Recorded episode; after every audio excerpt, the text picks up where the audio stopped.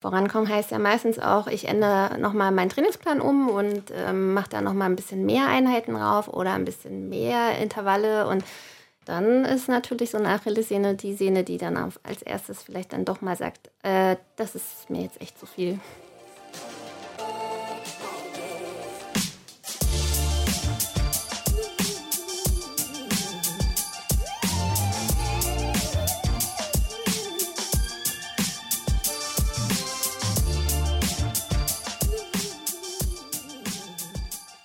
Herzlich willkommen zum Achilles Running Podcast. Ich freue mich total, dass ihr wieder eingeschaltet habt.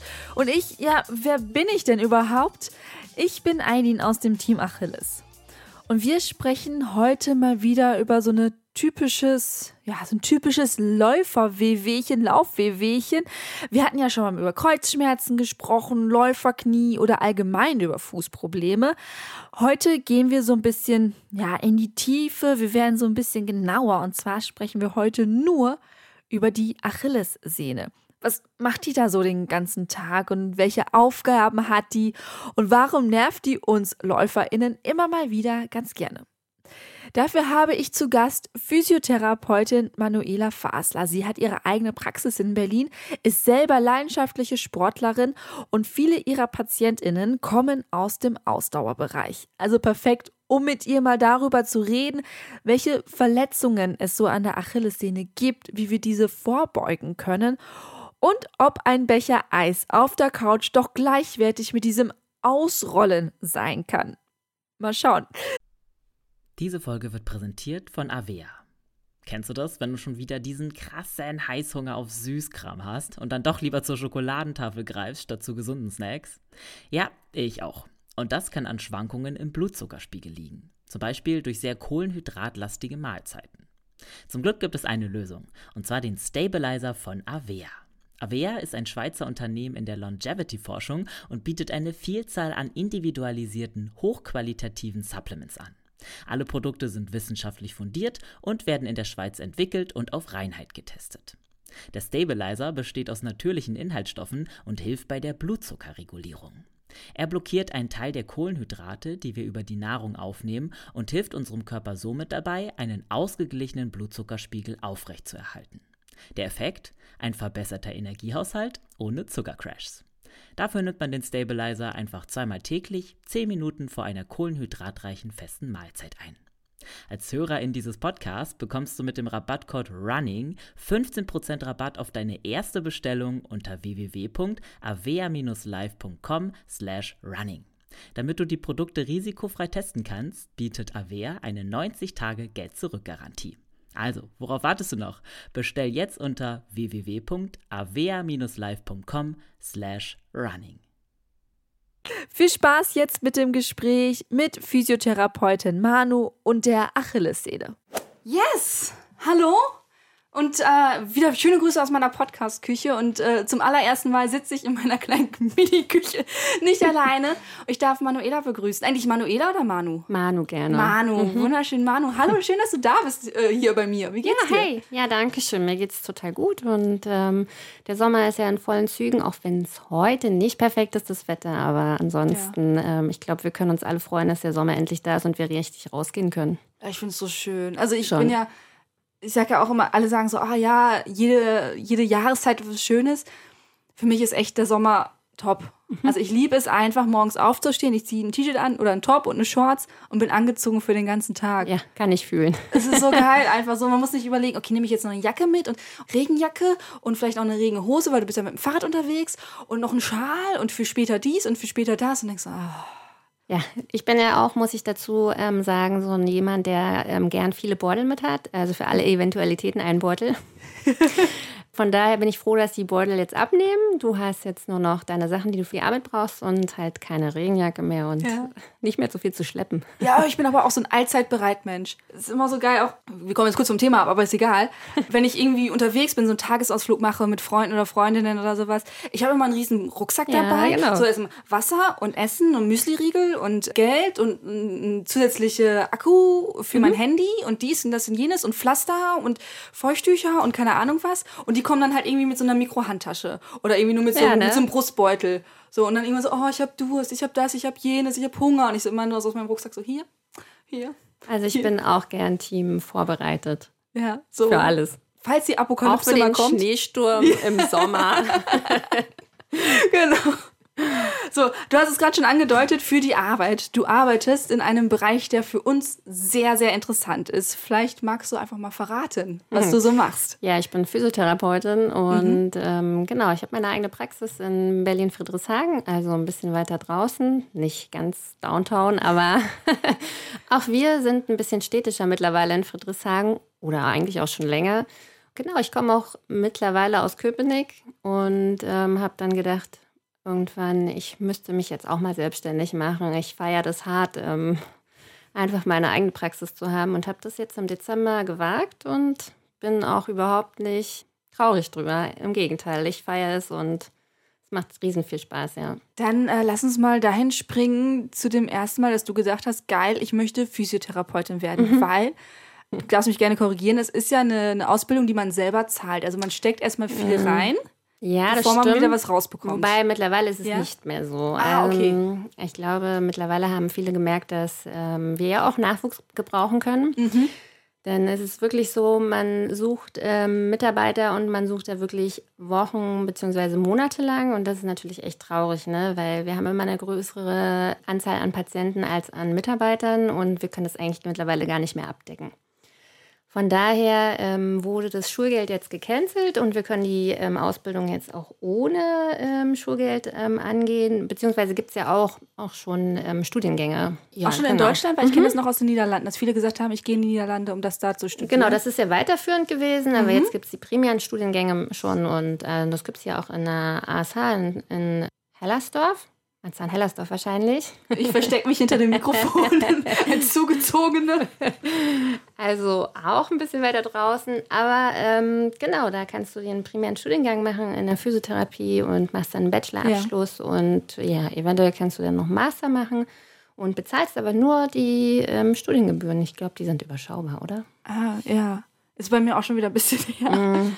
Ich habe den angefangen ähm, vor drei Jahren, aber ich bin da noch nicht sehr weit gekommen. Ich muss gerade überlegen, ich muss auch gar keine Studiengebühren mehr zahlen. Bei mir waren es nur noch die Semesterbeiträge von genau. 300 x Euro. Ja, genau. Ich glaube, so in dem Dreh kommt es hin. Mhm.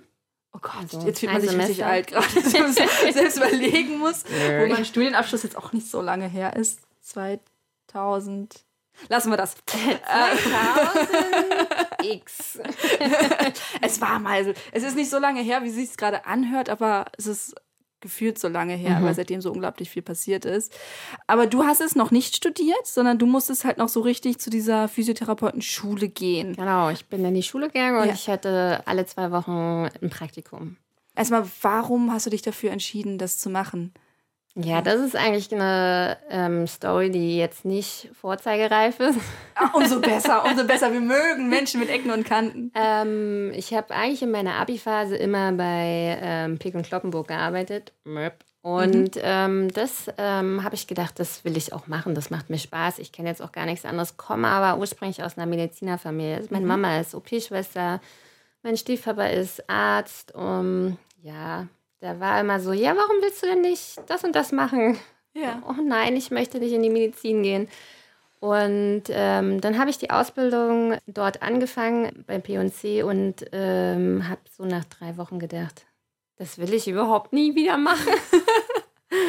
dann habe ich aber damals aufgehört und dachte so, scheiße, jetzt muss ich auf jeden Fall was machen. Ich kann ja nicht nichts machen. Mhm. Und dann habe ich nochmal, ähm, bin ich tief in mich gegangen und habe gedacht, okay, was will ich denn machen? Und ähm, ja, ich ähm, habe in meiner Jugend auch viel Sport gemacht und es war immer ein Thema für mich. Und ähm, ich fand, ähm, bin zum Beispiel begeisterter Tour de France Zuschauer gewesen. Ach krass. und dann habe ich immer gedacht, oh ja, das ist eigentlich total schön. Physiotherapeutin und dann im Sportbereich.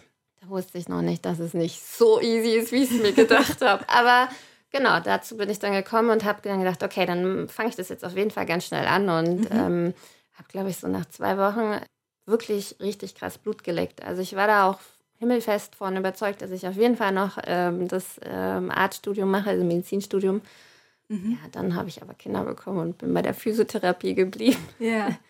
Ja, genau. Aber wie lustig, durch das Gucken der Tour de France, dass du dir überlegt hast, euer Physiotherapie. Ja, voll. Ich fand das immer total genial. Ja, auch wie die dann ähm, irgendwie völlig platt immer von ihren Touren gekommen sind und mhm. dann kamen dann die Physios oder das Ärzteteam um die herum und hat die ja versucht aufzupäppeln und nächsten Morgen stand die wieder da, als wenn nichts geschehen wäre, ne? Also wieder da so eine Tour runtergerissen und du denkst dir so, wow, wie machen die das? So, echt krass, ja. Also ich finde es ja auch unfassbar. Also ich war ja jetzt, leider muss man schon fast sagen, bei einigen Physiotherapeuten mhm. immer mal wieder wegen verschiedenen Sachen. Du kommst da echt hin und denkst so, ja, mein Leben ist eigentlich okay. Und dann äh, lösen sie mal ein paar Sachen und denkst, ach krass, so tief gehen meine Schultern eigentlich runter? Und ach, so läuft, so fühlt sich das an, wenn ich, wenn ich normal laufe und jetzt nicht irgendwie die Stonhaltung einnehme und so.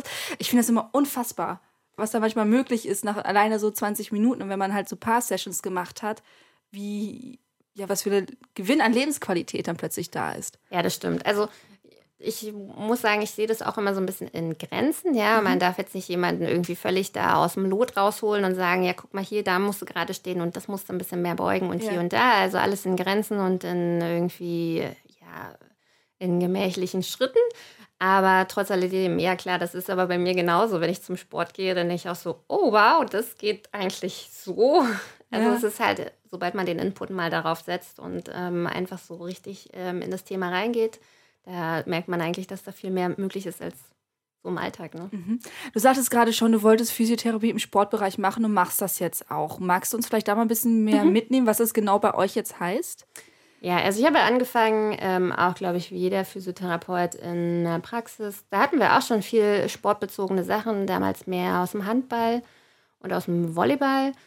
Und dann ist es aber meistens so, du hast große Praxen oder vielleicht auch kleinere Wald- und Wiesenpraxen, sage ich jetzt mhm. mal. Und ähm, dann hast du natürlich alles an Klientel da, was so das Gebiet umfasst. Und ich bin irgendwann zu einer wirklich richtig tollen Physiotherapeutin gekommen, die in Mitte arbeitet und die hat viel so aus dem Triathlon-Bereich, also auch Läufer, Radfahrer, Schwimmer gehabt. Und darüber bin ich dann irgendwie, ja, auch so in den Bereich reingerutscht. Und dann ist es ja so, dass wir in Friedrichshagen auch ja das Mecker vom Triathlon und Laufsport sind. Das ist ja so die Tür zur, wie sagt man, ich glaube, grünen Lunge oder so, ne, von Berlin. Also es ist so. Ich lächle und nicke einfach. genau.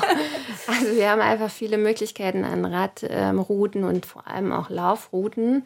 Ja, dadurch ähm, zentriert sich das auch sehr viel bei mhm. uns ähm, in Richtung Laufen, Radfahren, oder auch Schwimmen. Ne? Also je nachdem, was da so kommt. Mhm. Was sind so die typischen Verletzungen, die du siehst? Oder Probleme, die du, die du mitbekommst? Ja, also wir haben schon viele Knie-Problematiken, ähm, Fußsachen ähm, haben wir da auch, eine Achillessehne mhm. absolut immer ganz oben dabei. Aber auch so Sachen wie Rücken. Ja. Ich habe Rücken. Ich habe Rücken. Fast jeder zweite wahrscheinlich, ne? so gefühlt es zumindest. bleibt einfach nicht aus. Ne? Also wenn du eins trainierst und das andere so ein bisschen darunter fällt und das ist einfach deine Schwäche, ja, dann mhm. kommt es irgendwann doch mal zu Tage. Also ja, es kommt auf jeden Fall mhm. auch mit vor. Was ich jetzt gerade auch merke, wie sehr sich das alles zusammenhängt. Ne? Wenn man irgendwie Rückenprobleme hat, dass es irgendwann in den Fuß übergeht, in den ja. Nacken übergeht und dann hat man plötzlich überall Probleme, weil man das eine nicht angegangen ist. Aber du hast gerade schon sehr schön, du weißt es ja auch, worüber ich sprechen wollte, angedeutet. Wir wollen heute ein bisschen mehr über die Achillessehne sprechen. Ja. Über die, äh, und ja, auch Teil unseres Namens ist von Achilles Running, die Achillessehne, aber das ist eine andere Geschichte. Bevor wir besprechen, was die Achillessehne ist, du hast mir so schön geschrieben in einer E-Mail, die Achillessehne fetzt. Und ich habe mich so ein bisschen gefragt, woher kommt diese Begeisterung für diese Sehne? Ja, Achillessehne fetzt, ja, ich finde, das ist, ähm, ja, vielleicht ist es ähm, für mich dann auch oft einfacher, aber ich meine, das ist einfach unser Abdruckmittel, ne? Also damit kommen wir voran, ob jetzt nun im Gehen oder im Laufen, aber das ist so unser, ich will jetzt vorankommen, Struktur. Von daher, ja, ich mag die total gerne. Es ist zwar trotz alledem komplex, wie aber ja. auch alles andere komplex sein kann.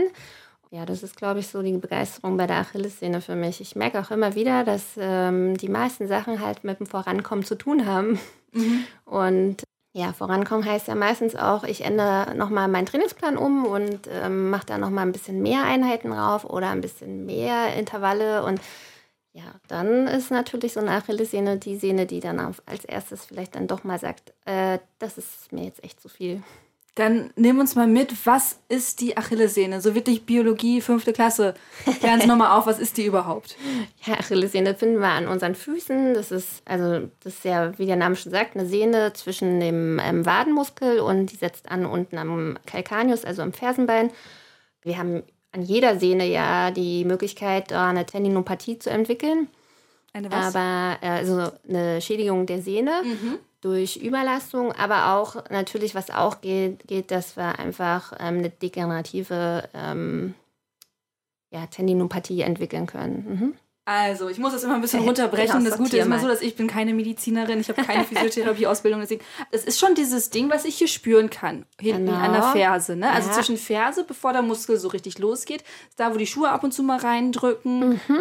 Ne? Mhm. Das ist dann mhm. auch Thema wahrscheinlich oft oder ja. ist es Thema.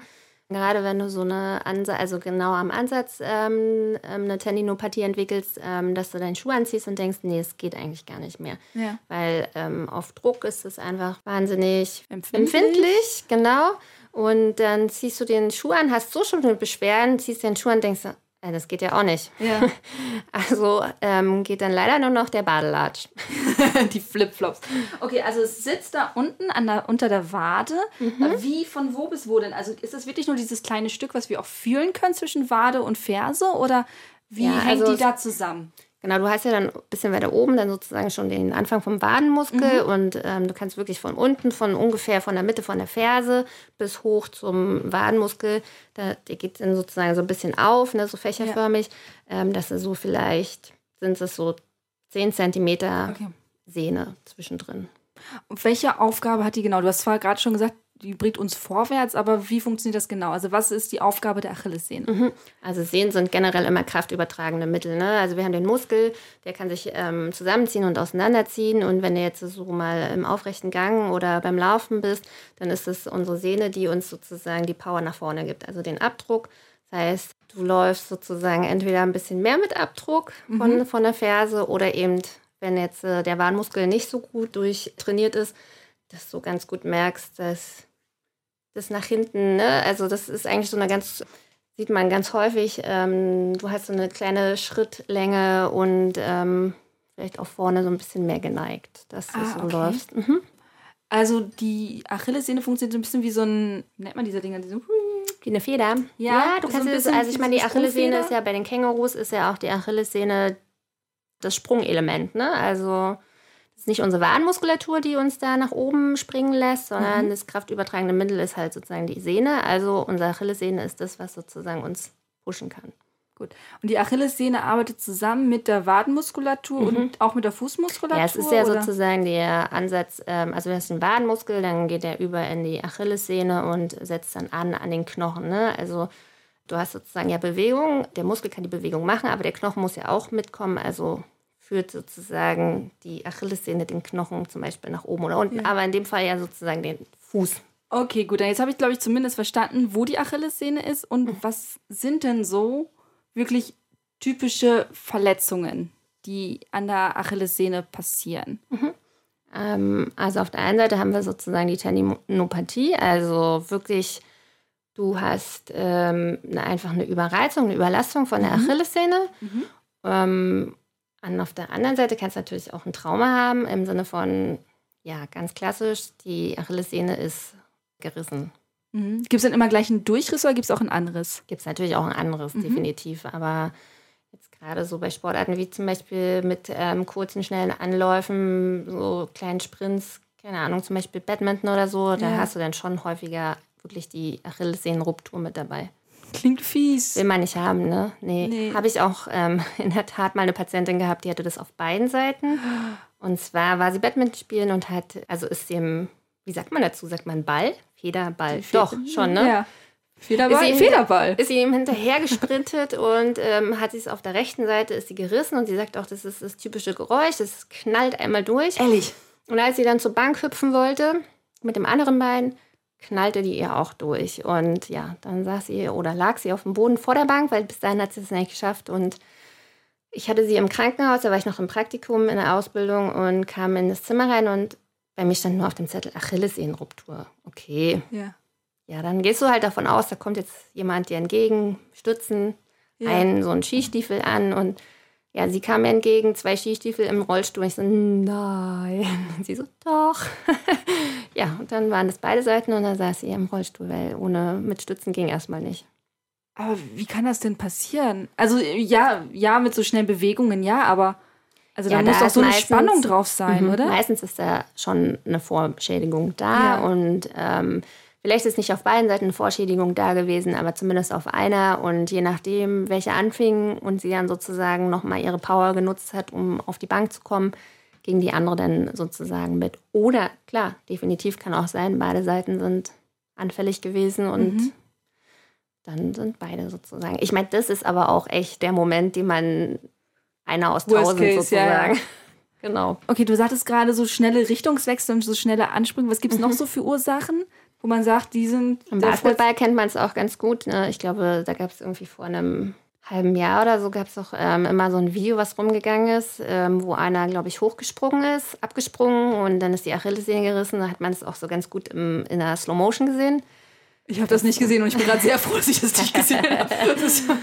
ja, ich kann, es war auf jeden Fall auch was aus Amerika, deswegen, ich weiß jetzt natürlich auch überhaupt nicht, wer das war und ja. aus welcher Mannschaft, aber das ist auch natürlich noch ähm, ganz typisch, ne? Du rennst irgendwie vor und, ähm, und willst abspringen und in dem Moment reißt so. Also kannst du überhaupt gar keine Kraft mehr übertragen. Und natürlich kann natürlich auch passieren, ähm, du bleibst so ein bisschen stehen auf dem Boden mit der Ferse und gehst aber vorne weiter und hast dann so viel Zug auf der Sehne, mhm. dass die reißt. Es ist meistens so ein bisschen so eine Wintergeschichte. Ja, also da habe ich schon viele gehabt, die im Winter irgendwie auf dem Eis stehen geblieben sind, vorne weitergegangen sind und dann die Achillessehne hinten gerissen ist. Ja, auch voll fies. Weil quasi aber der Fuß ich meine, das will man ist. eh nicht haben. Das sind auch so die Sachen, muss man nicht haben. Okay, jetzt haben wir auf jeden Fall schon mal ein paar Ursachen. Also irgendwie der Fuß macht nicht ganz mit. Also da muss ja irgendwas vorher passieren. Also, oder es kann doch nicht, wenn du jetzt komplett fit bist und alles ist gedehnt und gelockert, das ist doch relativ unwahrscheinlich, dass dann die Achillessehne reißt. Also Bei ähm, Achillessehnenrupturen, ich meine, das sind ja auch traumatische Sachen, jetzt zum Beispiel wirklich im Sport oder so, da haben wir selten Rupturen. Mhm. Mit, oder ne, so wie ich gesagt habe, dass du sozusagen aus einem schnellen Sprint heraus, wo vorher eine Vorschädigung da ist, dass du es hast. Aber dass du jetzt wirklich in einem Training eine Ruptur hast, ist es schon die Seltenheit. Mhm. Das sind so wirklich die paar Fälle zwischendrin. Was du mehr hast, sind sozusagen die Tendinopathien, wo du, ähm, ich glaube, das kennen viele, die ähm, eine Achillessehnen-Tendinopathie haben oder hatten. Du hast ähm, diese schmerzhafte Sehne, du hast vielleicht auch eine Bewegungseinschränkung und ähm, du hast so eine Achillessehne entlang, entweder so ein bisschen weiter oben oder schon fast am Übergang zum Muskelbauch so kleine Knötchen. Mhm, ja, so, kenne ich. kenne ich. Die so unangenehm sind. Und ja, da ist die Achillessehne einfach verdickt, dadurch, dass du sozusagen ja. eine Überlastung hast an der Stelle. Mhm. Kann jetzt natürlich ein Entzündungsprozess auch sein, ne? Ja. Also aber es muss auch jetzt keine Entzündung dahinter stehen. Einfach, genau, einfach eine Überlastung von der Achillessehne. Ja, ich kenne diese Knöchel jetzt unter den Füßen gerade aktuell. Ja. An der Plantarfaszie, der Plantarsehne, was auch immer das da ist. Jedenfalls da merke ich so, so wenn man da so lang massiert, das ist richtig schön. Okay, ich habe mir, du siehst es nicht, aber ich habe mir hier so, ein, ja, so eine kleine Tabelle aufgemalt. Mhm. Und zwar links steht Ursachen, Symptome, Behandlung daheim, Behandlung Physio und Präventiv. Mhm. Einmal für die Überbelastung, für mhm. die Entzündung, für den Anriss und für den Abriss. Ui, Soll ich das drehen? Mhm. Nö. Ja, so, so habe ich mir das aufgeschrieben. Ja. Das würde ich Sehr ganz gerne mit dir einmal durchgehen. Mhm. Und zwar die Ursachen einer Überbelastung. Ur ja, eine Überbelastung. also es ist, glaube ich, ganz klassisch.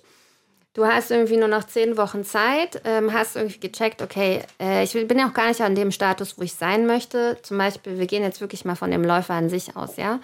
Der Läufer möchte gerne einen, Wettkampf machen, sagen wir mal, einen Halbmarathon, um nicht ganz zu übertreiben. Mhm. Und ähm, der hat jetzt gecheckt, okay, ich bin noch gar nicht auf dem Trainingsniveau, was ich sein möchte. Ich möchte irgendwie noch schneller vielleicht werden, ne, meine Zeit irgendwie ein bisschen mehr anversieren. Und meine Umfänge stimmen auch noch gar nicht so richtig von der Distanz. Und dann ähm, wechselt sich der Trainingsplan auf einmal. Vielleicht bist du auch so, dass du den eher selber machst und zwar all dein Wissen reinlegst, was du hast und mit bestem Gewissen den gestaltest, aber da vielleicht doch eher eine Überschätzung deiner selbst da drin ist. Ehrgeiz ist größer als der Verstand. Genau, und dann ja, hast du auf einmal auf dem Trainingsplan doch ein paar mehr Bergsprints zum Beispiel drin, mhm. weil du weißt, okay, Bergsprints bringen mich arg nach vorn.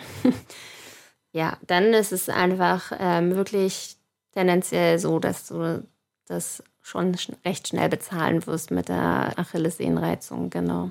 Okay, gut. Was sind die ersten Symptome bei einer Überbelastung? Das tut einfach weh. das kann man echt nicht beschönigen. Ja. Das tut weh, das ist druckempfindlich. Du hast diese kleinen Verdickungsknötchen drin. Mhm.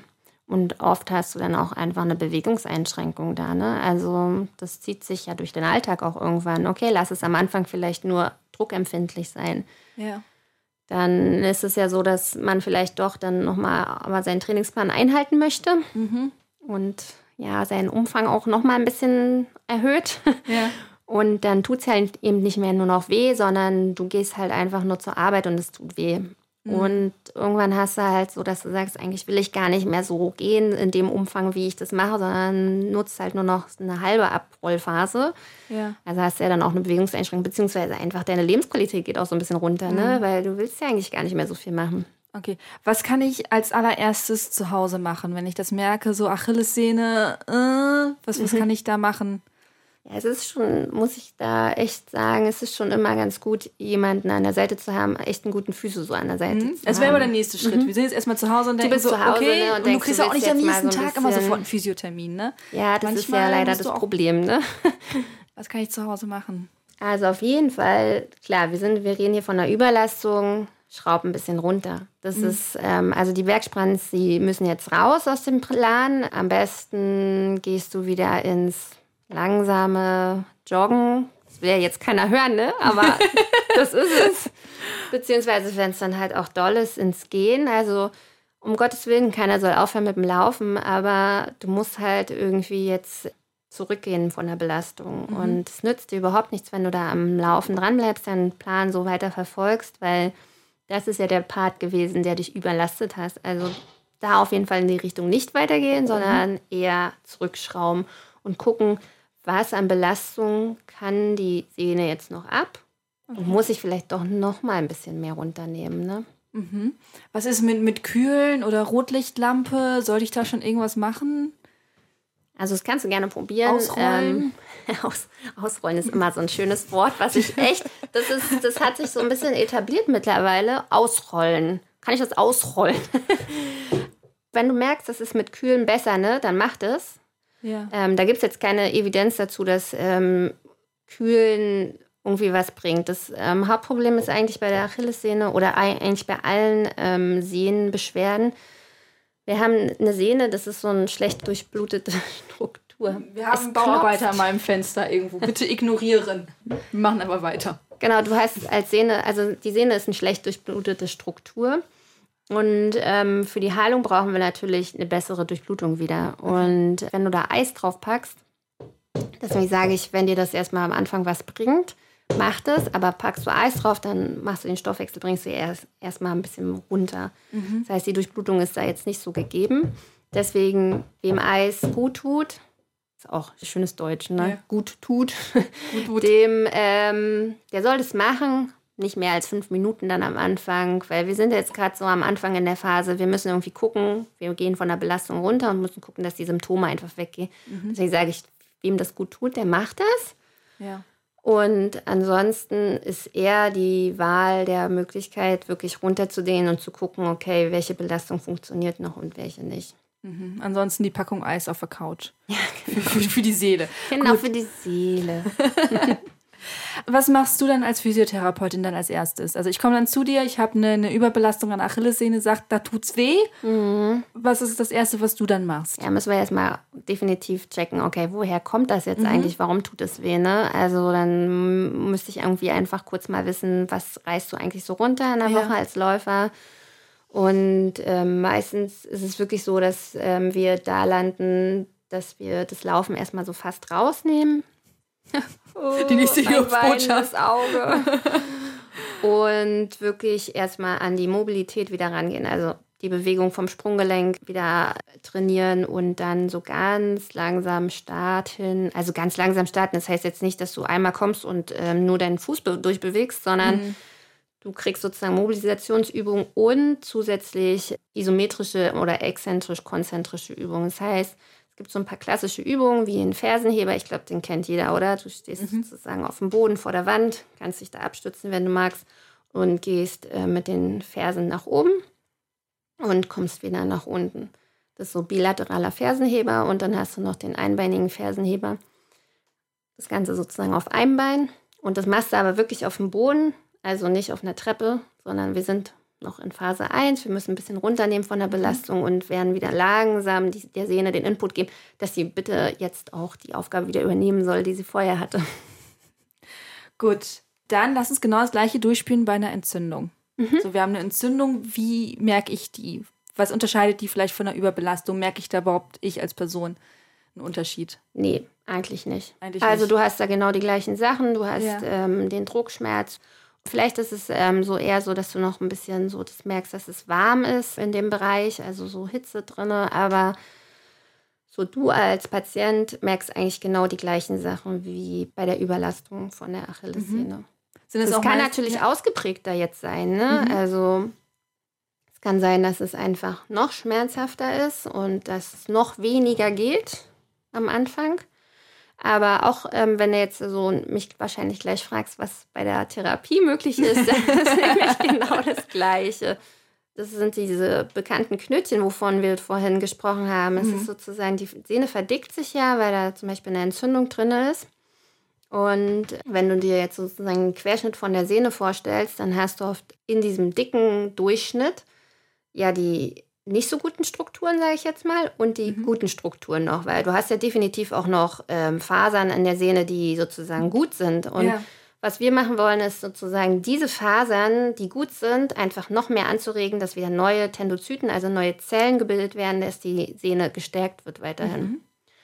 Genau, das ist genauso wie bei der Überlastung, auch bei der Achillessehnenentzündung, mhm. genau der gleiche Prozess. Mache ich was kaputt, wenn ich da so rummassiere? Also ich habe manchmal so ein bisschen, wenn ich merke so, uh, es zieht oder es ist sehr straff, dass mhm. ich halt ein bisschen rummassiere. Es tut dann auch in dem Augenblick weh, aber danach ist es entspannter. Ist das, mhm. ist das sinnvoll? Sollte ich das lieber sein lassen oder eben ausrollen? Sollte ich damit mit einer dicken Black Roll drüber rollen oder mit so einem Ball am besten noch? Mhm.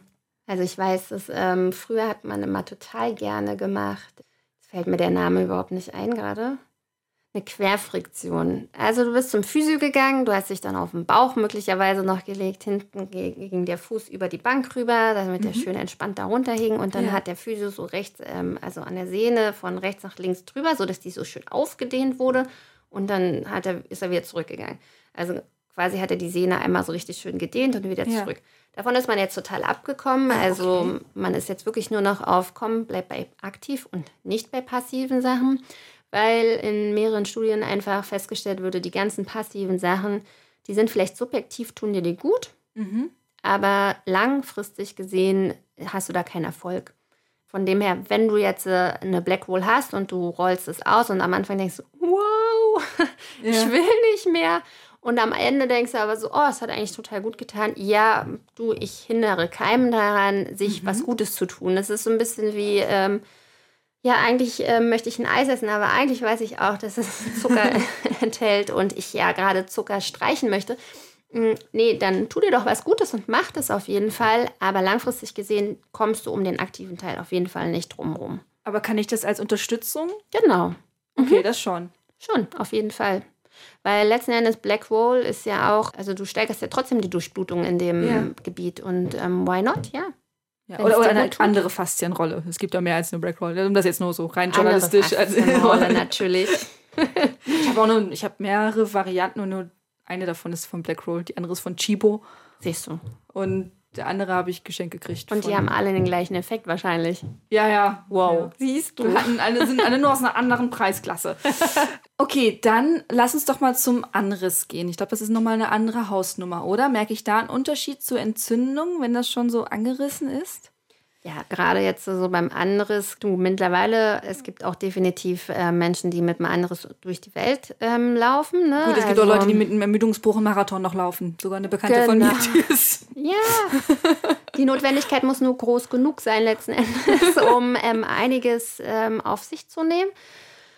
Aber du hast höchstwahrscheinlich doch einen erhöhten Schmerzpegel als ähm, bei mhm. einer Tendinopathie oder bei einer Entzündung. Allerdings ja, es ist wie bei allem. Es kann und muss aber nicht, ne? Mhm. Also ich habe mehr Schmerzen. Also du sagtest vorhin, wenn die komplett durchreißt, das kriege ich definitiv mit. Mhm.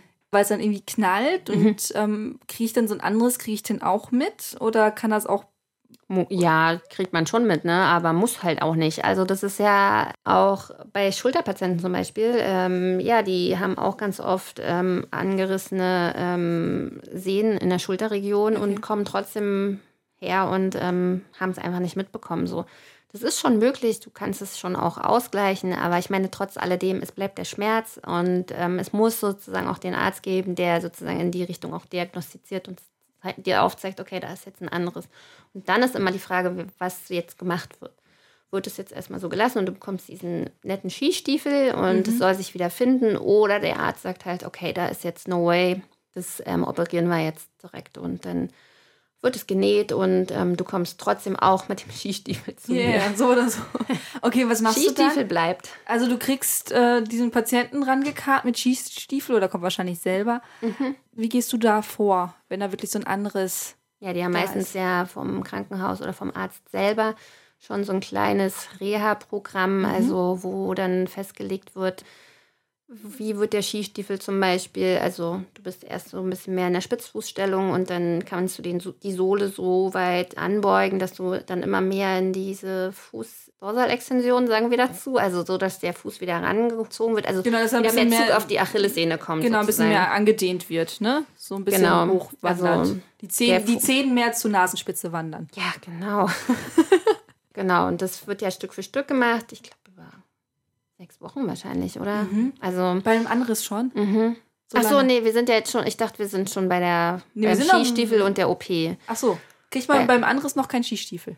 Mm, ist unterschiedlich. Ist unterschiedlich. Also ich habe ähm, welche mit dem Skistiefel, ohne ja. OP auch, ähm, ja. die trotzdem diesen Skistiefel kriegen. Und ähm, aber die kommen meistens nicht aus so einer Spitzfußstellung. Die werden so neutral dann gebracht mhm. und ähm, dann bleibt er auch neutral. Der Unterschied dazu ist ja sozusagen die vollständige Ruptur, dann wird ja. das ja genäht und da kommst du so ein bisschen mehr ins fast, ja, so, ich sag mal, entspannte Achillessehne und dann wird es ja. immer mehr der Fuß angehoben, sodass mehr Spannung auf die mhm. Achillessehne kommt. Aber das passiert auch ganz gemächlich. Ja, was ist denn deine Arbeit dann, wenn dieser Fuß quasi immer weiter nach oben gedehnt wird, sage ich jetzt mal? Mhm. Was machst du dann, wenn du diesen Menschen vor dir hast? Mhm. Ja, also generell kommt der ja so kurz nach der OP meistens mit einer Lymphdrainage zu mir, also mit der Bitte um eine Lymphdrainage. Mhm. Also das heißt, der Fuß ist wahrscheinlich geschwollen und dann wird wirklich ähm, geguckt, dass wir die Schwellung so ein bisschen rausbekommen. Geguckt, dass wir mit den Stützen so gut es geht umgehen können. Also, dass der Gang jetzt nicht völlig so ins Humpeln reingerät, sondern mhm. das war so eine kleine in der Luft gedachte Abrollphase trotzdem vielleicht noch hinkriegen. Ich meine, der ist meistens recht monströs, der Stiefel. Jeder, mhm. der ihn schon mal gesehen hat, immer so, was denn da passiert? Die Menschen sind auch wirklich so ein bisschen am Anfang so ein bisschen geplagt von diesem Riesenteil. Der ist ja. auch, glaube ich, einfach unangenehm schwer. Ich habe ihn noch nicht gehabt. Du? Nee, nee, zum Glück noch nicht. Toi, toi, toi. Auf, auch nicht, aber ich weiß, irgendwann ist jeder so ein bisschen geplagt. Dann tut die Hüfte irgendwann weh und irgendwie der. Der ist ja auch viel breiter. Also du musst ja mhm. schon so einen, so einen John Wayne-Gang drauf trainieren. Haben auch viele, ne? Ja, damit du dir nicht selber ganz auf den mhm. Fuß trittst damit. Genau, ja, da muss man echt so ein bisschen gucken, ne? dass du das so gut wie es geht für denjenigen ähm, so machst, dass der jetzt nicht irgendwie nach zwei Tagen irgendwie kommt und sagt, also jetzt tut es mir direkt überall weh. Ja. Genau, ja, und dann, ähm, je mehr der sozusagen angebeugt wird, dass du sozusagen die Bewegung, die möglich ist, auch erhältst. Und die wahre Aufgabe kommt dann erst, wenn der Skistiefel weg ist. Wie, wie geht es dann weiter? Dann geht's, ne, alle Bewegungen erschließen und dann ist es eigentlich die gleiche Aufgabe wie bei der anderen. Dann musst du sozusagen die Sehne wieder in die Belastung reinbekommen. Also fängst du auch irgendwann an, über die Fersenheber wieder, einbeinige Fersenheber und also genau die gleiche Schiene ja. wieder durch. Genau, nur dass du mehr Schritte vorher hast. Mhm. Puh. Oder eine längere Phase, ja, ne? So mit. Und wie lange dauert es so von ungefähr, Pi mal Daumen, von so einer Ruption, bis ich wieder fünf Kilometer schmerzfrei laufen kann? Oh, das kann schon ähm, so bis zum Jahr dauern. Wow. Mhm. Also, ne, du hast immer Zeitspannen, ja. ja? Das kann auch nur Klar. drei Monate sein, aber es kann auch bis zum Jahr sein. Aber das hast du und das ist immer das Schwierige bei Sportlern, ähm, da eine reelle Zeit hinzubekommen, mhm. ja, weil der Sportler möchte natürlich gerne von dir hören, morgen ist alles wieder in Ordnung. Ja, ja. Geh mal zwei, Papa, schlaf mal drei, vier Stunden und dann kannst das du wieder krieg los. ich hin. Ich krieg das hin. ich allein und morgen kannst du wieder laufen gehen. Ja, geht leider nicht. Ja. Da ist es auch genauso. Von drei Monaten bis zwölf Monaten hast du alles dabei, auch bei einer Tendinopathie, ja. Auch mhm. wenn sie sich vielleicht erstmal so anhört, als wenn es ein bisschen weniger ist. Aber nein, wir haben auch da ähm, drei Monate bis zwölf Monate. Mhm. Wie häufig passiert das, dass du quasi dann erstmal fast schon äh, Psychotherapeutin spielen musst? Also, dass die Leute wirklich da sind und, oh Gott, hm, oh, und wirklich ihr Herz ausschütten? Ja, ich glaube, das haben wir überall, in allen Sparten. Das ist nicht nur bei der Achillessehne. Ja, ja, ich meine, so. ich mein, du als Aber, Physiotherapeutin. Ja, ja, nee, ich sag ja. nur, das ist ähm, bei allen ähm, Diagnosen haben wir irgendwo so einen kleinen psychotherapeutischen Ansatz mit drin. Aber ich finde, das gehört zur Bewegung dazu. Du musst immer wieder irgendwie auf dein Ziel aufmerksam machen. So. Und das ist, ähm, ich finde, das macht auch Spaß, ne? Also die Leute heulen zu sehen. Nee, nicht heulen zu sehen, sondern die Motivation wiederzufinden. Ja. Weil das ist schon, jeder kann das verstehen, oder? Also ich meine, ob es nur eine Achillessehnenverletzung ist oder irgendeine andere Läuferverletzung, man ist doch dann wirklich in einem Nein, warum Modus. Mhm. Und ähm, von daher, ja, man muss einfach die Motivation wieder mit demjenigen finden, einfach auf das Ziel wieder so ein bisschen aufmerksam machen und letzten Endes wir können es halt nur irgendwie gemeinsam irgendwie aufarbeiten, aber die richtige Eigenmotivation, die muss derjenige selber finden. Mhm. Ja, besonders solche Verletzungen passieren ja meistens schon irgendwo auf der Zielgeraden, ne?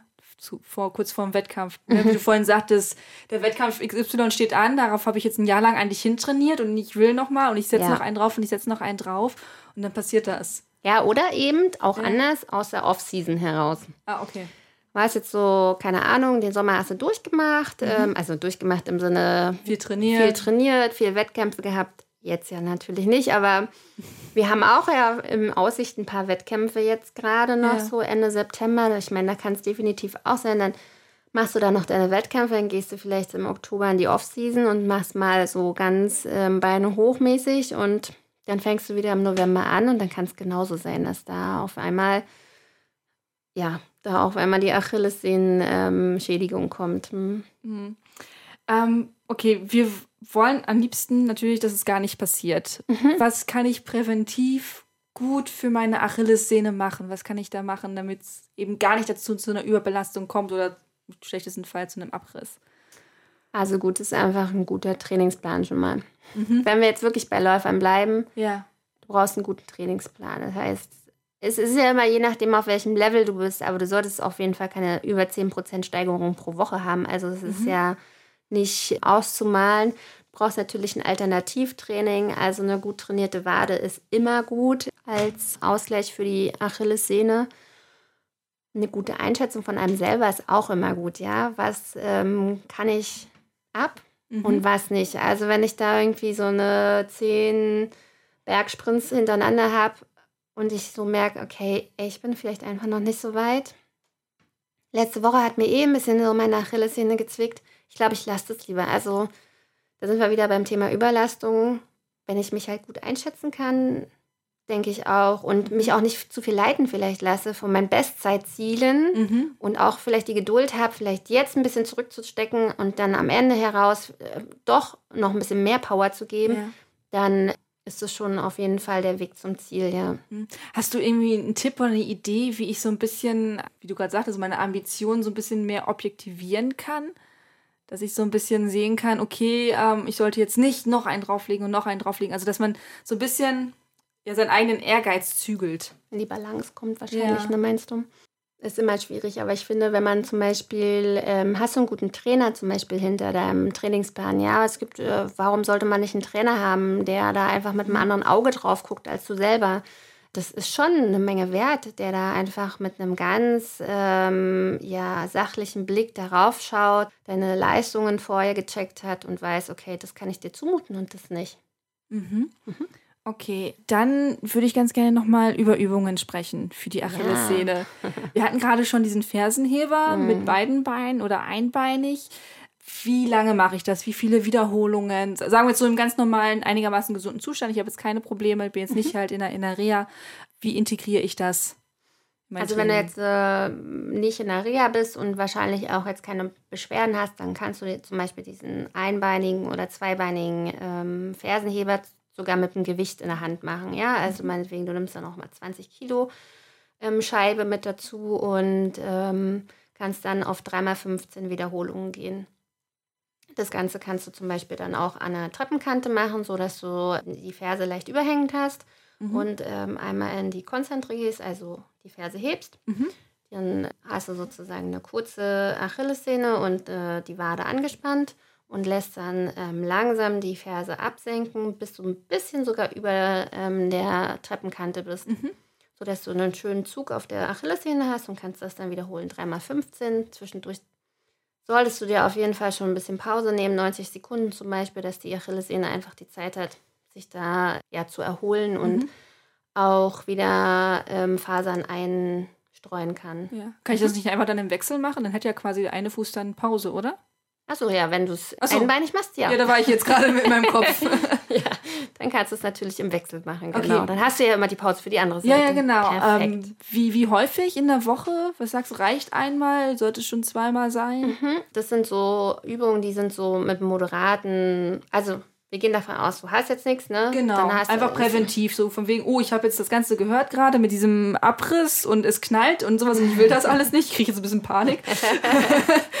ich möchte nee, was machen. Da kannst du definitiv auch, ähm, also es ist ja ein moderates Level, was du da fährst, dann an Übungsauswahl und ähm, das kannst du entweder täglich machen oder du okay. lässt ja auf jeden Fall mal einen Tag zwischendrin Pause, damit die Achillessehne einfach wieder mit der Regeneration hinterherkommt. Weil mhm. letzten Endes ist es ja wie mit allem, Überlastung heißt ja immer Erholungszeit nicht eingehalten. Mhm. Und da ist es schon sinnvoll, auch einen Tag mal wieder ähm, eine Erholungspause zu machen.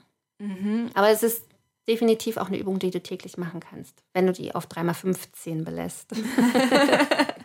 Gibt es noch eine Alternativübung, sagen wir mal, warum auch immer? Ich finde Fersenheber mega ätzend. Es gibt ja manchmal so Übungen, wo man sagt, so, ah nee, das, also ich mache lieber Squats als, als Burpees oder ich mache lieber mm. Crunches als Sit-Ups. Also du meinst einfach den Fersenheber in einer anderen Position. Genau, also in einer anderen Position wäre jetzt im Sitz.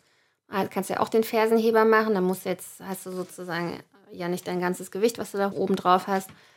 Das würde noch gehen. Mm. Aber das ist ja dann wirklich easy peasy, ne? Also wenn man, aber ich mach das jetzt gerade mal. ich übe also, das mal und das kann ich schon. ja, oder vielleicht, wenn man sich halt irgendwie Gewicht auf die Beine legt. Vielleicht, vielleicht wäre das sowas so am Computer sitzend. Ja, 3x15 im Büro. Ich mach mal eben Pause. Ja, ja, alle Leute gucken Eins, was. zwei. Siehst du ja von oben nicht und denkst, also, was macht die da? Ja, das, aber ja, das ist halt einfach nur eine Alternative. Was auch noch gehen ja. würde, ist, jetzt muss ich mal gucken, wie ich das erkläre. Also du bist im herabschauenden Hund mhm. und gehst dann mit den Knien in Richtung Boden, sodass deine Unterschenkel parallel zum Boden sind. Aber die Knie nicht abgesetzt. Genau. Mhm, und dann hast du ja auch den Zug auf der Achillessehne ja. und kommst wieder hoch und wieder runter. Das würde auch funktionieren. Ah, ja. Okay. Ist dann halt ein bisschen anstrengend für die Arme. Ja. Hast gleich noch ein bisschen Armtraining dabei. Das würde auch noch definitiv gehen. Hm. Es ist wirklich sehr klassisch, diesen Fersenheber ja, ja. zu machen. Ja, da klinge ich Also in allen möglichen Varianten. Also es gibt den dann auch noch Mit du gehst nach oben, hältst ihn oben 45 Sekunden, gehst dann langsam runter. Mhm. Das hat sich einfach in der Trainingstherapie ähm, wirklich mittlerweile sehr etabliert, dass du entweder oben hältst ja. Oder langsam den Rückweg gestaltest, um der Sehne noch mehr Reize zu geben. Setze ich eigentlich den Fuß ab, wenn ich jetzt nicht auf einer Treppe bin? Oder nee. bleibe ich die ganze Zeit in der Luft? Wenn naja, also du bist gehe? kurz, du spürst den Boden, aber du bist nicht. Ich setze ähm, nicht komplett ab. Genau. Du gehst dann wieder nach oben. Mhm, okay. Wie wichtig ist es, dass ich die dehne? Wie wichtig ist die Dehnung neben, neben dem Training? Hm, das ist echt eine super Frage. Dehnen ist ja echt so ein Thema. Was? Lustigerweise, ja, ich dachte immer, das wäre so. Ja, wie denen so ist Wespennest. Ja, ja, und, das, und dann ist mir das erst in den letzten Jahren so aufgefallen, dass es sich da halt total unterschiedliche Meinungen zu gibt. Mm. Aber wie siehst du das? Also generell finde ich, ähm, wenn man einmal in der Woche eine Dehneinheit hat, ja, also du hast jetzt einen Ruhetag meinetwegen, mhm. dein Trainingsplan sagt, Donnerstag ist Ruhetag, dann finde ich es mega gut, wenn du den nutzt und einfach alle Strukturen mal in die Elastizität bringst jetzt wirklich nach der Einheit, also sagen wir mal, wir haben jetzt eine richtig schöne Übungseinheit, wir sind meinetwegen auch in Woche 1 oder so, da zu dehnen, mm -mm. warum? Also das ist so, du bringst, ähm, du machst die Struktur lang, du bringst eher Stress erstmal drauf. Okay. Ich meine, jetzt ist ja natürlich auch die Problematik, wer dehnt wie, ne? Also ich kann ja auch nicht immer dazwischen stehen und sagen, no, jetzt bitte nicht weiter. Weil, du kannst ähm, ja auch nicht ähm, reingucken in die Leute, ne? Also du musst es ja selber ja, spüren. Ja, genau. Auch. Also das ist ja auch immer so, ich meine, gerade bei Sehnensachen, wir arbeiten da schon so mit einem Schmerzmodell. Also das heißt, ich sag dir, du hast eine Skala von 0 bis 10. Mhm. 0 ist, hey, alles ist gut, ich kann hier durch die Gegend hüpfen und hab eigentlich gar nichts. Ja. Und 10 ist, du kriegst auf den Boden vor Schmerz und es geht gar nichts mehr. Dann sagen wir bei 5 also eine Tendinopathie ist halt was Schmerzhaftes. Du kannst deine Übungen machen und du müsstest ungefähr bei fünf bleiben. Mhm. Während der Übung, nach der Übung, am nächsten Tag innerhalb von 24 Stunden. Du darfst nicht über die fünf hinausgehen. Okay. Solltest du über ihn hinausgehen, ist es sozusagen ein zu großer Reiz. Also das ist einfach so ein schönes Überprüfungsmodell, für den Patienten, dass er weiß, okay, wie weit kann ich eigentlich gehen? Mhm. Und das ist natürlich beim Dehnen natürlich auch nochmal ganz gut, ne? Wie weit kann ich eigentlich gehen? Ja, bitte nicht über drei oder vier oder fünf sogar, ja. weil da bist du eindeutig in einer zu großen Belastung für die Sehne. Mhm. Mhm. Nee, interessant, interessant. Also ich merke halt nur den, genau das, was wir vorhin hatten, tut mir gut. Ja. Tut mir gut. Das ist wie andere essen halt ihr Eis auf der Couch und ich ich denke ab und zu mal. Hä? Und ich dehne ja, mich. Ja, wirklich. Also ich mache manchmal nur das. euer Eis. ich packe mir dann halt irgendwie Netflix oder Amazon Prime, whatever, ja. aufs Tablet, leg mir das auf den Boden, roll meine Matte aus und dann gucke ich mir so eine halbe Stunde Sitcom an oder ja. Nachrichten, irgendwas, was halt so 20 Minuten, 30 Minuten geht. Und dann dehne ich einfach nach Gefühl auch relativ viel. Ja, also voll. ich muss ein bisschen was für den unteren Rücken immer machen und halt für die Beine. Das merke ich immer, dass ich da relativ schnell sehr starr und verspannt bin ja, dann geht es mir einfach gut. Das ja, aber so. dann klingt das ja auf jeden Fall auch so, dass du denen als eigene Einheit siehst. Ne? Das ist, ja. also das befürworte ich auch total. Also bitte setzt euch auch am Ruhetag hin und dehnt euch mal. Aber nach einer Belastung und wenn man jetzt so seinen Übungsplan mit dem Fersenheber und alles mhm. so weggemacht oder wegtrainiert hat, sage ich jetzt mal, und dann in die Dehnung reinzugehen und sozusagen die Blutgefäße, weil wir wollen ja mehr Durchblutung haben an der ja. Stelle. Und dann mache ich die Blutgefäße erstmal durch die Dehnung wieder schön stramm, sodass sozusagen weniger Blut dorthin fließen kann. Mhm. Da ist es dann irgendwie erstmal so ein bisschen kontraproduktiv, weil du hast ja gerade eben irgendwie eigentlich total vorbildlich deinen Trainingsplan runtertrainiert. Ja. Und ähm, kannst jetzt auf die Schulter klopfen und kannst sagen, yes, ich habe wieder was getan für meine Achillessehne. Und ja, dann kommt es dehnen und eventuell ist es dann echt so ein bisschen kontraproduktiv. Ja. Äh, was hältst du von so Sachen wie äh, Rotlichtpräventiv oder irgendwelche Sportsalben, Entspannungssalben? Wie siehst du das? Ähm, Rotlicht kannte ich noch gar nicht. Kennst du das bei Sehnensachen, dass da Rotlicht drauf kommt? Weiß ich nicht, ich frage jetzt einfach mal. Also ich, ich dachte, gerade, du hast es schon mal gehört. Ich, ich habe jetzt gerade Probleme mit der Plantarfaszie und da bestrahle ich halt jeden Tag mehrfach meine Füße mit Rotlicht. Mhm. Ich weiß nicht, ob es auch Placebo-Effekt ist oder sowas, aber an sich, ich, vielleicht mag ich auch einfach diese 15 Minuten auf der Couch sitzen, Füße hoch und da werden die rumdaddeln. vielleicht ist es auch das. Mm, Ähm, Aber im Endeffekt, jetzt muss ich mal kurz den Gedanken weiterführen, Rotlicht fördert ja die Durchblutung. Und das ist ja genau das, was wir wiederum da haben wollen. Mhm. Und wenn es passt, dann passt ne? Also definitiv. Ja. Für die ganzen Sachen, ne? Ähm, Salben, Stoßwelle, also. Ach, Stoßwellen, stimmt. Stoßwelle oh. ist auch ein ganz großes oh. Thema, ne? Also wir wenn wir jetzt mal in Phase 1 bleiben, ja, du ja. hast jetzt gerade deine ähm, Beschwerden an der Achillessehne, du bist druckempfindlich an der Achillessehne, du hast vielleicht auch eine Einschränkung in der Bewegung, kannst nicht mehr laufen, es tut einfach weh. Mhm. Dann ist ja unser Ziel erstmal die Symptome zu bekämpfen. Also Symptomschmerz muss runter, ja. Und wenn du jetzt hier zu Hause dein Rotlicht drauf machst und du sagst mir, danach ist es gut, dann bin ich die Letzte, die sagt, dann mach das bitte nicht. Ich habe hier keine Evidenz zu. um Gottes Willen, dann mach das. Aber das ist halt immer das Aber, was ich sage, nur Rotlicht wird es nicht bringen. Mhm. Und wenn die ha Salbe hilft, macht es, aber nur die Salbe, die bringt es auf jeden Fall nicht. Weil das wäre dann so ein Wundermittel und ähm, ja, Nee. Dann würden es alle kaufen und ihr werdet arbeitslos.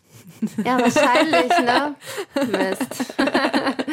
Dann bringt es nur selber so eine Salbe zu erfinden, ja. Ja. Nee, ja, aber bitte. genau. Ja, Tut es.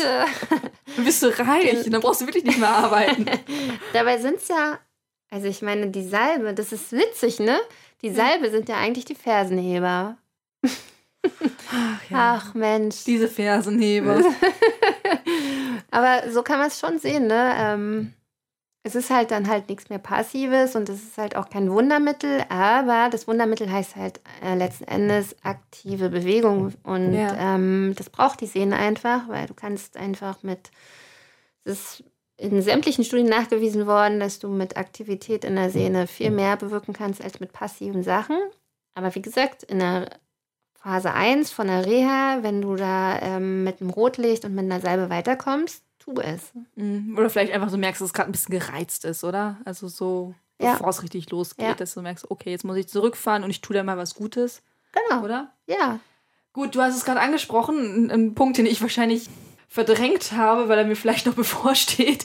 Stoßwellentherapie. Vielleicht erklärst du uns einfach mal, was ist genau das? Du, Stoßwelle bin ich ähm, ehrlich gesagt auch völlig überfordert. Okay. ich als Physio ähm, habe mittlerweile auch voll viele Patienten, die dann zur Stoßwelle geschickt wurden. Ja. Kann dir aber überhaupt nicht den Prozess dahinter okay. erklären.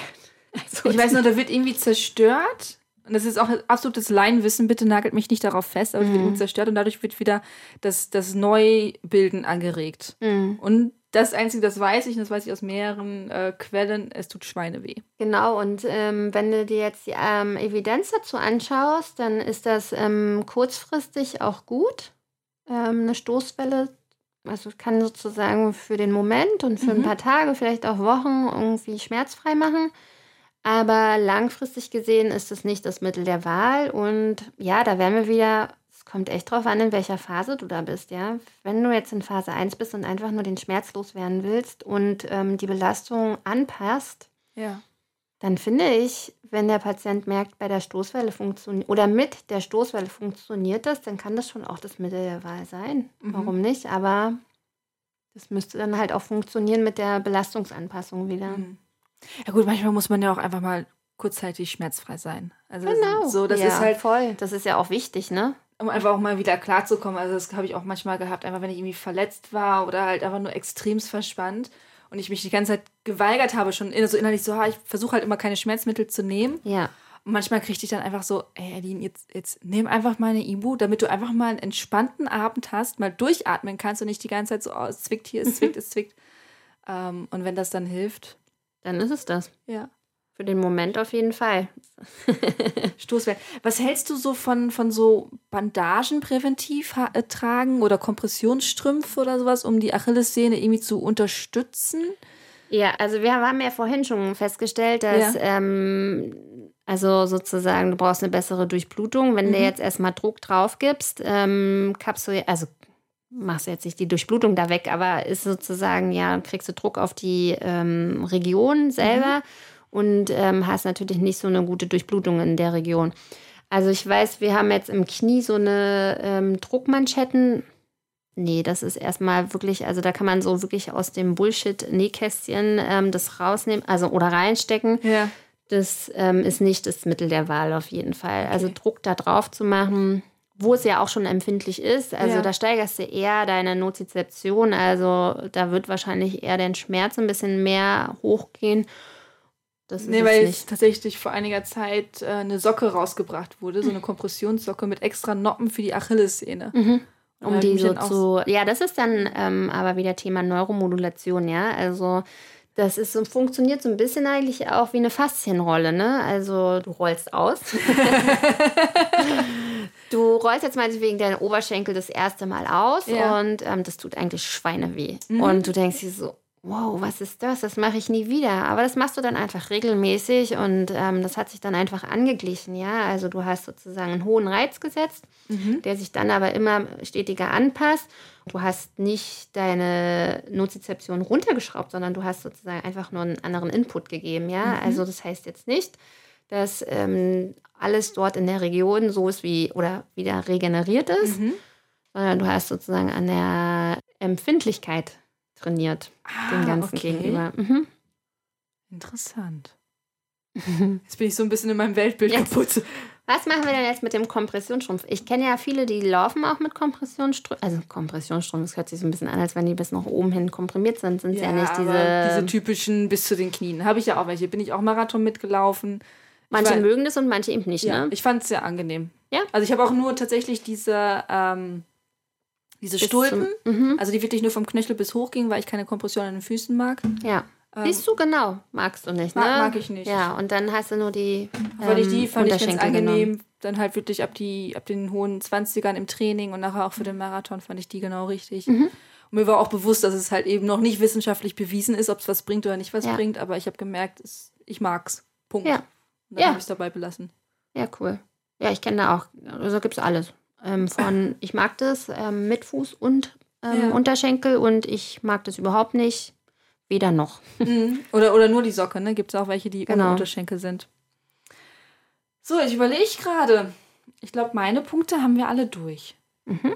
Wir haben Kräftigung, wir haben Prävention, wir haben Dehnübungen. Wir haben alles durchgesprochen, glaube ich, zur Wow. Achillessehne. Fällt dir noch irgendwas zur Achillessehne ein? Warum sie so fetzt? Ja, fetzen tut sie natürlich auf jeden Fall, weil du eine schöne Behandlungsebene hast, ja. Also ich mag das einfach, ähm, ja, den Patienten A mit zu integrieren, also zum Beispiel über dieses Schmerzwahrnehmungsmodell, ne, was ich erzählt habe, mit der Skala von 0 bis 10, dass du da nicht über 5 hinausschießen sollst und so. Und du kannst ihn einfach schön abholen, ja. Dann musst du natürlich irgendwie am Anfang viel Aufklärungsarbeit ähm, leisten, also einfach ihm erklären, das ist jetzt schmerzhaft, ich weiß das. Aber wir müssen ja trotzdem im aktiven Teil bleiben. Und ich bin einfach jemand, der voll gerne aktiv arbeitet. Ich mag das einfach nicht so gerne. Patient legt sich hin, komm, rutsch mal über die Achillessehne mit den Händen rüber. Das geht gar nicht. Weil ich finde immer so, man, ja, der Patient braucht irgendwie was, was er selber für sich zu Hause. Wie du mich gefragt hast, ja, was mache ich denn zu Hause? Ich will ja jetzt erstmal gar nicht zu Physio und da ewig Ja. lange warten. Und genau das mag ich halt auch daran. Du hast ähm, klare Übungsvorstellungen, du hast ähm, klare Übungsumfänge, so wie mit den 3x15, mach 90 Sekunden Pause und dann ist es auch sehr greifbar irgendwann für den Patienten. Mhm. Okay. Dann möchte ich ganz kurz zum Schluss noch hören, dein Plädoyer, warum wir Läufer und Läuferinnen auf unsere Achillessehne achten sollten. Ja, Achillessehne, also wir Läufer haben immer ähm, Lust, schneller voranzukommen, als wir eigentlich schon sind. Von daher ist die Achillessehne, die ja auch in die Wade dann ähm, einschießt oder übergeht, ja, das Tool schlechthin, um einen besseren Abdruck zu bekommen. Damit wir zügig vorwärts kommen. Damit wir zügig vorwärts kommen. genau. Manu, vielen, vielen lieben Dank. Danke ich habe, glaube ich, wirklich alles losgeworden, was ich jetzt über die Achillessehne äh, wissen wollte. Und ähm, ja, ich bin sehr gespannt, wie viele Leute uns demnächst Videos schicken, wie sie den, den, Den Fersenheber. Fersenheber. machen. Fersenheber schlechthin. Macht den Fersenheber, achtet auf eure Achillessehne. Und äh, Manu, vielen, vielen Dank für das Danke nette dir auch. Gespräch und äh, weiterhin alles Gute. Dankeschön dir auch. Das war das Gespräch mit Physiotherapeutin Manu über die Achillessehne. Damit wir euch nicht so im Halbwissen lassen, habe ich noch schnell ein paar Infos für euch zur Stoßwellentherapie, die wir so nicht ganz erklären konnten. Das Ganze sieht nämlich so ein bisschen aus wie so eine futuristische Wasserpistole, die auf die schmerzhafte Stelle aufgesetzt wird. Dann werden Stoßwellen quasi in den Körper hineingeschickt und dadurch soll die Regeneration des betroffenen Gewebes angeregt werden. Die Behandlung kann gegebenenfalls sehr schmerzhaft sein Hundertprozentig bewiesen sind alle Anwendungsgebiete noch nicht, aber wir werden dem Ganzen mal auf den Grund gehen und dann findet ihr demnächst auch einen Artikel oder vielleicht auch einen Podcast genau zu diesem Thema bei Achilles Running. Abonniert uns am besten auf den verschiedenen sozialen Kanälen, auch unseren Newsletter, dann verpasst ihr den nicht. Ich wünsche euch eine wundervolle Woche. Ich bin Eileen und nicht vergessen, keep on running. Ciao!